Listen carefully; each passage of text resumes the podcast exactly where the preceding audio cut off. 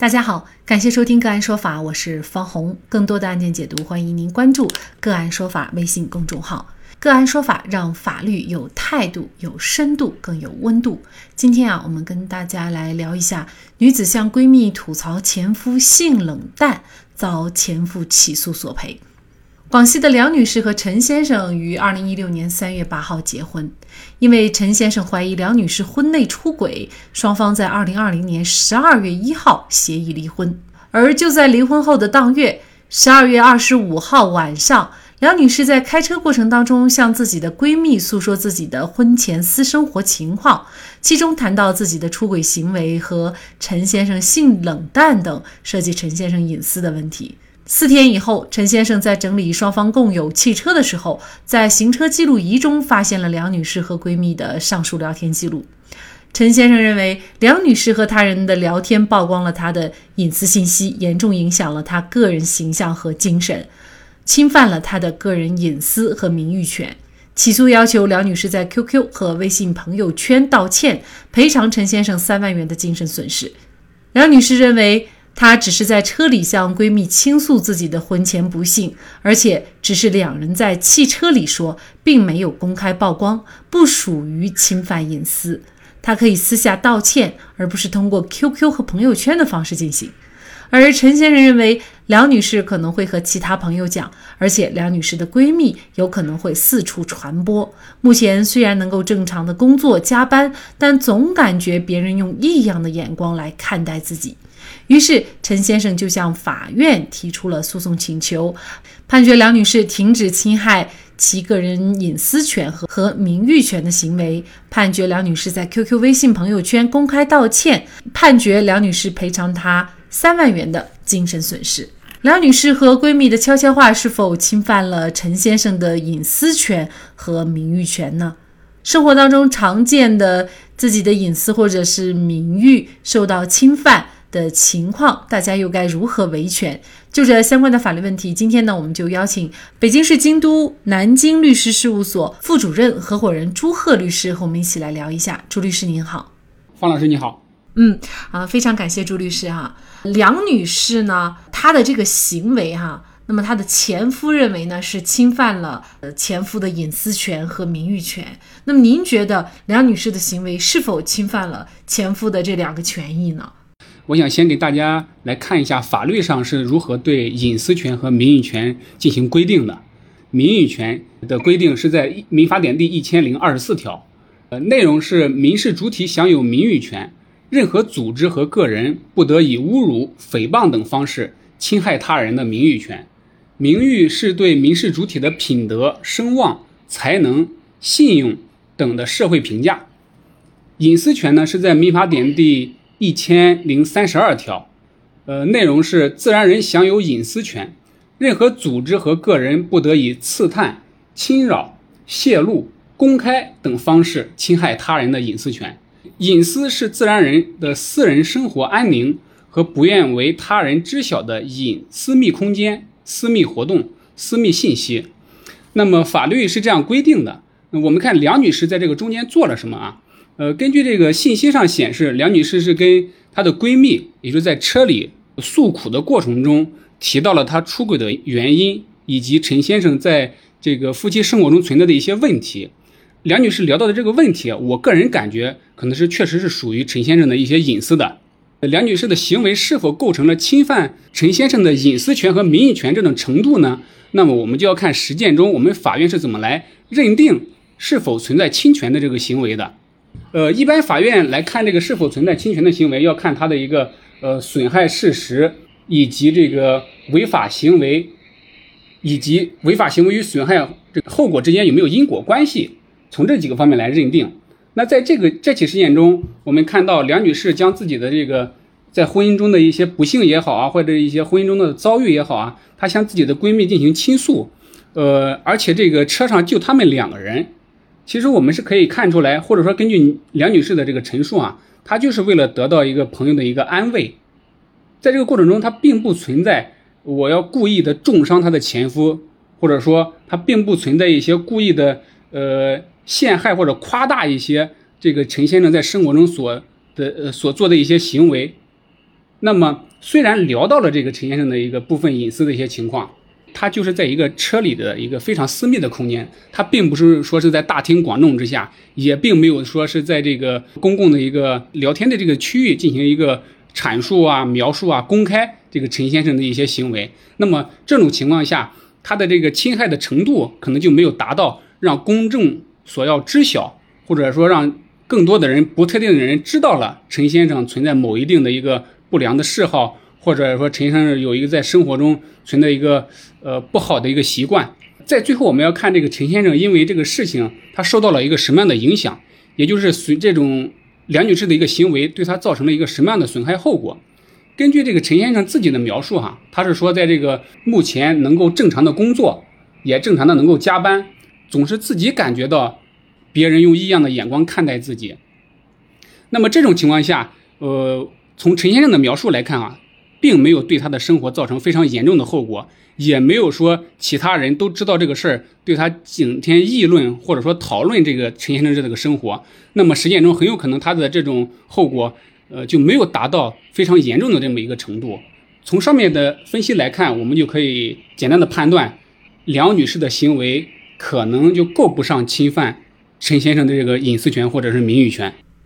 其实陈先生这种反应啊，尤其呢还把呃自己的前妻告上法院啊，可能很多网友他不太理解，就是怎么会有这么一个强烈的反应。但是呢，呃，从陈先生的角度呢，其实我们也可以去理解他，因为呃这个可能是涉及到男人的尊严各个方面的呃问题啊。那么他如果跟这个闺蜜说了，可能陈先生也担心这个闺蜜又跟其他的人。去传播，那么这样呢，就会造成他很没有面子啊。呃，另外呢，他可能也担心啊，自己的前妻梁女士又跟其他的闺蜜或者其他的朋友在其他的地方说，那么他的这种猜疑可能就会呃让他在工作。和生活当中带来非常非常大的困扰。其实生活当中也会有陈先生的这种心理哈。有一些人呢，他呃确实是有一些短处被人知道了，他就担心别人会给他四处传播。假设哈，梁女士呢，她确实是跟多个闺蜜说，而这些闺蜜呢，又去跟其他的闺蜜或者是朋友说。那么一旦是这样的话，陈先生的这种维权又会不会得到支持呢？如果说梁女士。她就跟一个闺蜜讲，或者说在一个很私密的空间聊这个事情。那如果她庭上抗辩，或者是对陈陈先生解释的时候说，我是为了诉一下苦，想寻求一下安慰，毕竟遇到了这个婚姻方面的事情，我相信正常人都会理解的。那么如果梁女士她跟一个、两个、三个、四个这样子去说这种事情的时候，我个人认为这就不是单纯的诉苦了，可能就是存在某一某一种想要寻求。别人站在一种道德的高度上认为，哦，是陈先生存在某一种呃偏好或者说不良的嗜好，导致了这个梁女士出轨的这么情况。那这种情况确实又存在着一种重伤陈先生的一种可能性了。而且，她跟多个闺蜜去说这个事情，她的闺蜜再把这个事情传出去，那么这种情况下确实存在了侵犯隐私的情况的，而且。关于是否侵犯隐私的这个情况，《民法典》第一千零三十三条也列出了，就是任何组织和个或者个人不得实施六类侵害自然人隐私权的行为，其中就包括公开或者处理他人隐私的情况。呃，公开之后，我们还要看它造成的后果。我相信正常人像陈先生，呃，刚才描述的，精神上已经受到了一定的这个打击，或者说受到了一定的影响。那么，如果这种传播的速度和人数，比梁女士跟一个闺蜜可能就不是一个量级了。那么这种情况下，造成了陈先生一个对生活的一个正常的一个生活评价呀，外人对他的一个生活习性的一个评价，是很有可能对陈先生造成一定的生活或者精神方面的影响的。那么这种情况下，梁女士或者她的那个传播的闺蜜就可能侵犯了陈先生的这个隐私和名誉权了。可能对于陈先生来说，他这个维权也还是有点难，因为他要找证据。就是你说我跟这些人去传播，那你要有证据啊。但是你要是真让陈先生找出这种侵权的证据，也还是很难的，是吗？呃，确实，如果说我们只是这样口头的传播，没有录音，也没有其他人来作证的话，那这种。确实不好取证的。如果是他在某个网站上，或者微信朋友圈，或者微博上这样发送图片、发送信息，这样的信息还是取证起来还是相对方便一些的。比如说这个朋友之间或者同事之间，有一些人呢，他就愿意在私底下呃传各种同事或者朋友一些这个隐私，呃，比如说生活作风不良啊，呃，但是呢，如果真正想维权起来，也还是挺难的哈。那么遭遇这种情况，呃，可能很多朋友也关心自己该怎么办。在回答这个问题之前，我还想再呃解释一下您，或者说对您那个刚才提的问题，还想再分开聊一下，就是关于生活中如果有人或者亲戚朋友、同事啊聊到一些缺点或者生活上的不良作风，那么我们看这种是否属于隐私，还是说聊到这个隐私之后是否又涉嫌侵犯了这个人的名誉权？那我们要看他们聊的这些内容到底是不是属于纯属于个人的一些情况。什么意思呢？比如说，我们每某一个人他涉嫌了一些刑事犯罪，或者说在生活呃过程中总是做一些呃偷鸡摸狗的这样的事情，那么这样的事情它就不属于一个纯个人的一些隐私情况了，它是有可能涉嫌到一些伤风败俗啊、有违公序良俗的，或者说能够容易造成公众利益受损啊。不利于保护市场诚信和稳定的这些情况呢？那么这种情况下，即使是属于他个人的一些情况，他不想公开，但这样的一般在实践中也不会被认定为他是是他的一些隐私情况的。那如果公布的相应是一些不涉及他人利益的，就是自己的一些小心思、小秘密，也不侵害一些公众利益，更不侵害第三人的利益的，那这种情况下被泄露了或者是公开了，那这种情况下是确实存在侵犯隐私，甚至影响这个人的名誉的问题的。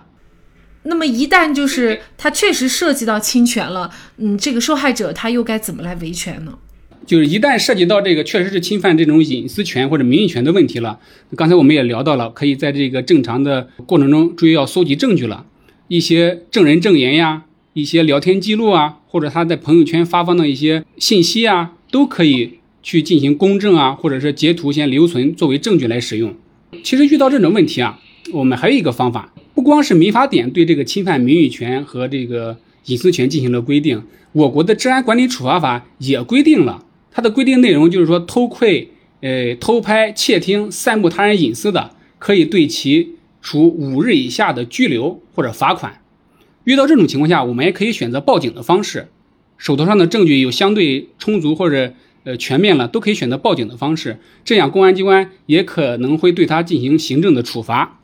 这样也不影响我们去寻求另外一种方式，就是民事方面的救济。一旦有了公安机关对他做出的一些处罚的决定，那么我们在实践中是可以直接作为民事方面的证据，作为证据来使用的。这样的情况下，在后期的索赔啊，要求对方停止侵害啊，都是一个很好的证据。遇到侵权，可能我们的主张主要还是这个赔偿，是吗？呃，对，主要是赔偿或者消除影响啊，停止侵权行为啊。玉林市玉州区人民法院审理认为，梁女士的行为并不存在主观故意或恶意中伤原告的心理。虽然梁女士和自己的闺蜜聊到了原告的私生活事情，但是对方的聊天仅仅在车内一个相对封闭的环境，并不为社会公众所知悉，不存在公然丑化原告人格名誉，也没有使原告的社会评价受到降低。因此，法院认为。陈先生自己应当敢于面对生活，走出阴影，但是梁女士的行为却有失妥当，应该引以为戒，以避免产生不必要的矛盾。法院最终判决驳回梁女士的诉讼请求。俗语说：“能说别人三分长，不揭别人一分短。”所以智者从不揭对方的隐私和短处，这样既可以养德，也可以远祸。好，在这里再一次感谢北京市京都南京律师事务所副主任、合伙人朱贺律师。那更多的案件解读以及呢我们的线上视频讲法内容呢，欢迎大家关注我们个案说法的微信公众号。另外，您有一些法律问题需要咨询，都欢迎您添加幺五九七四八二七四六七这部手机号的微信号向我们进行咨询，我们会将您的问题转给我们专业资深的律师进行解答。好，感谢您的收听，我们下期节目再见。